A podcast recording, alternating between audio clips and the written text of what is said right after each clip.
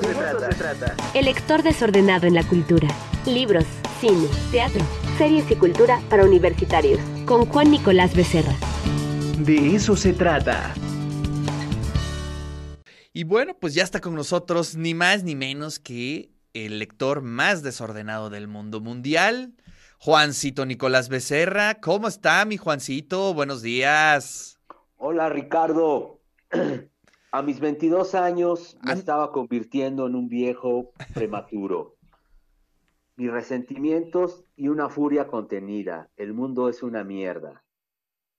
Era mi consigna alimentada de ideología punk y lectura de Nietzsche rebajada con cerveza.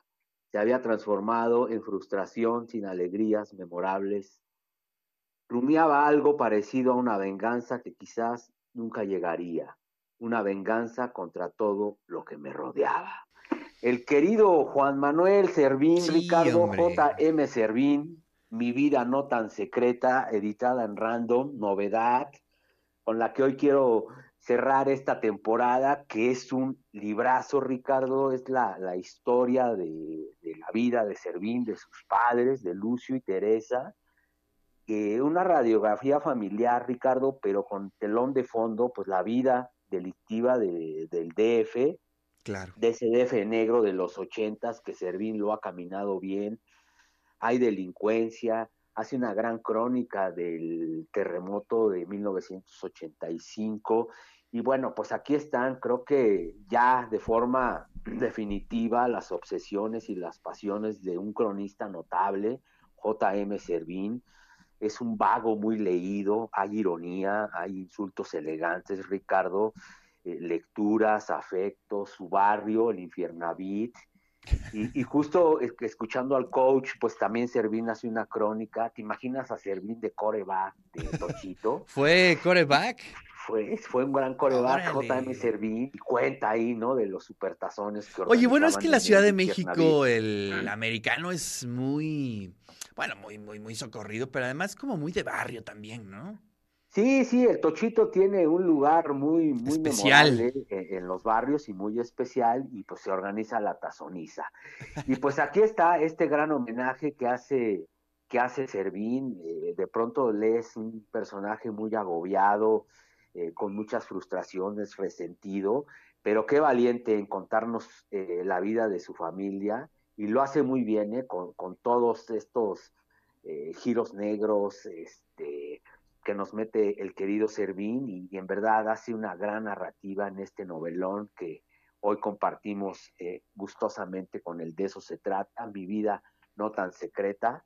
Este, y sí, novela, pero muy bien, con, con, un pulso de crónica maravilloso, Ricardo, este, donde Servín nos mete a, a esos barrios que él bien conoce y, y vaya, eh, anótenlo como regalo en sus intercambios porque en verdad no se van a decepcionar de esta no, gran no, no, novela. Qué, qué bueno que lo dices. Eh, mm. Creo que, bueno, yo, yo, yo me declaro fan de Servín, me gusta mucho. Creo que es así como de las lecturas que, que más me gusta hacer, digamos, no, no porque tengo que reseñar o no porque tengo que preparar una entrevista o porque tengo que preparar un artículo, de esas lecturas que de pronto eh, son para ti, absolutamente. Y ese es uno de los casos. Eh, Servín es, eh, creo que uno de los escritores más eh, honestos que pueda haber en este país. Y además porque tiene una tradición interesante, es un conocedor tremendo de la crónica en México y además, pues amigo, o fue amigo de otro de mis grandes escritores favoritos, que es Sergio González Rodríguez, ¿no? Sí, Entonces, claro. al estar leyendo a Servín, también como que tengo muchos ecos de Sergio. Y bueno, pues eso me encanta. Y yo juré y perjuré y perjuré que no me iba a comprar ningún libro porque estoy atascado de libros pendientes. Pero no sé, este, no sé, querido. este, con su permiso, sí me lo voy a tener que comprar, ¿eh? Sí, está maravilloso, en verdad que eh, te, te, de pronto te, te, saca muchas sonrisas, te identificas mucho con, con, con la novela.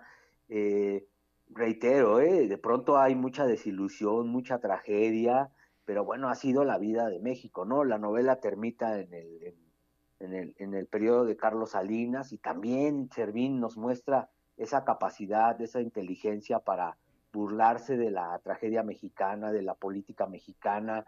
Además nos cuenta sus andanzas como banquero, como mensajero de un banco público y también ahí el personaje hace de las suyas, le hace un gran homenaje a su hermano Cartucho. Entonces, no se lo pierdan, en verdad que es una gran novela de, cierre de año, disfrútenla en sus vacaciones. Eh, hoy el lector desordenado la recomienda, está desgarradora, divertida, caótica, honesta, valiente, vaya, cuenta, cuenta muchas cosas, Servín, que, nos van a hacer reflexionar y nos vamos a sentir muy identificados con, la historia de, esta familia mexicana, a la cual Servín hace un homenaje muy, muy digno y, muy honesto, querido Ricardo. Claro. Y sí, dense la oportunidad a toda la audiencia, a todos los eh, amigos, amigas del De eso se trata, dense la oportunidad de leer a Servín. Es un gran escritor eh, y además como, bueno, creo que muy cercano a nosotros, ¿no? Es decir, ahí no están hablando de de este, temas súper altos, culturosos, este, no, no, no, estamos hablando de un, una historia cotidiana, de una historia que seguramente todos en algún momento nos vamos a poder identificar. y que pues pocos tienen el valor de hacerla pública, ¿no? Que ese es el otro tema. Para ser cronista se necesita tener ese, ese valor eh, para poder hacer, eh, convertir en literatura, pues lo que para ti a lo mejor fue una tragedia, ¿no? Sí, y además este, es un buen testigo, lo cuenta, eh, eh, los ofende, les, gran ironía, ¿no? Les dice pelmazo, se burla, camina, este, platica sus crudas, este, vaya, siempre muy honesto el querido Servín, entonces se, agradece esta, esta, mi vida no tan secreta, me parece que, que es un libro que hay que leer detenidamente, Ricardo, y recomendar ampliamente para que conozcan el trabajo de el maestro Servín. Así es. Bueno, pues gracias, Juancito. Te mando un fuerte abrazo.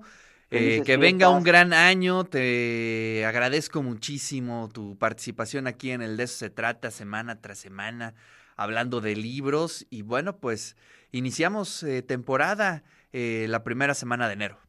Nos vemos en el 2023 y y creo que lo hicimos bien, Ricardo, compartimos muchas lecturas y ahí está. Eh, seguimos en esto, ¿no? Eh, insistiendo en que la lectura es un muy buen camino para ser felices y también de pronto para decepcionarnos, pero nos alegra mucho compartir lecturas y yo te agradezco este año y nos vemos en enero, por supuesto.